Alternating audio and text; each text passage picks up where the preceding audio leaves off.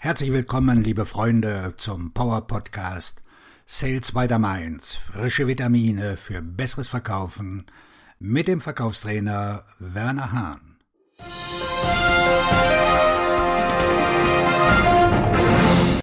Jetzt nimm den verdammten Hörer ab.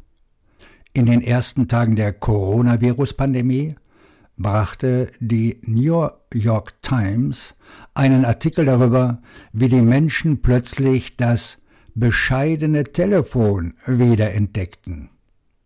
Und in einem Artikel verkündete der Guardian die Rückkehr des Telefons und beschrieb, wie die Menschen wiederentdeckten, dass ein Anruf echte Nähe bieten kann.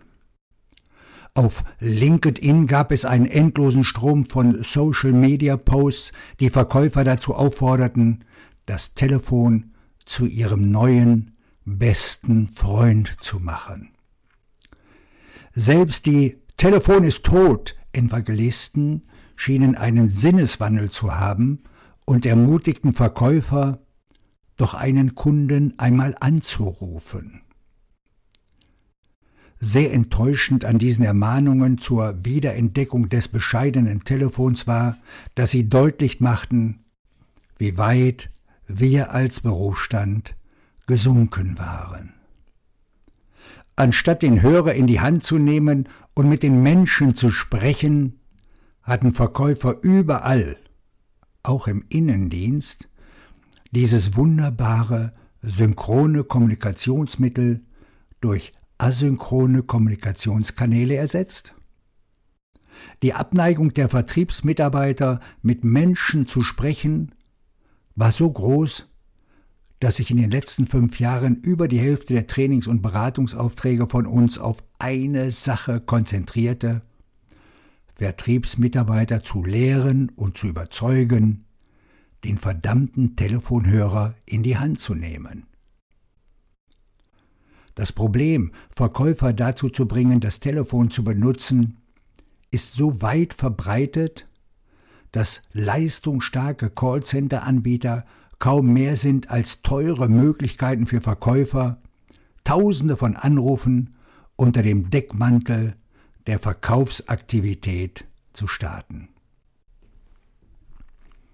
Das Arbeitspferd des virtuellen Verkaufens, das Telefon, Seit Graham Bell vor über 150 Jahren die ersten Worte in das erste Telefon gesprochen hat, Mr. Watson, kommen Sie her, ich möchte Sie sehen, ist das Telefon das Arbeitspferd des virtuellen Verkaufs.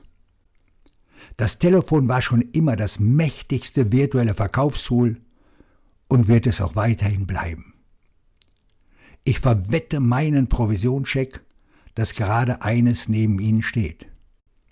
Die Menschen schlafen mit ihren Telefonen, essen mit ihren Telefonen und verlieren eher ihre Autoschlüssel und ihre Brieftasche als ihr Telefon.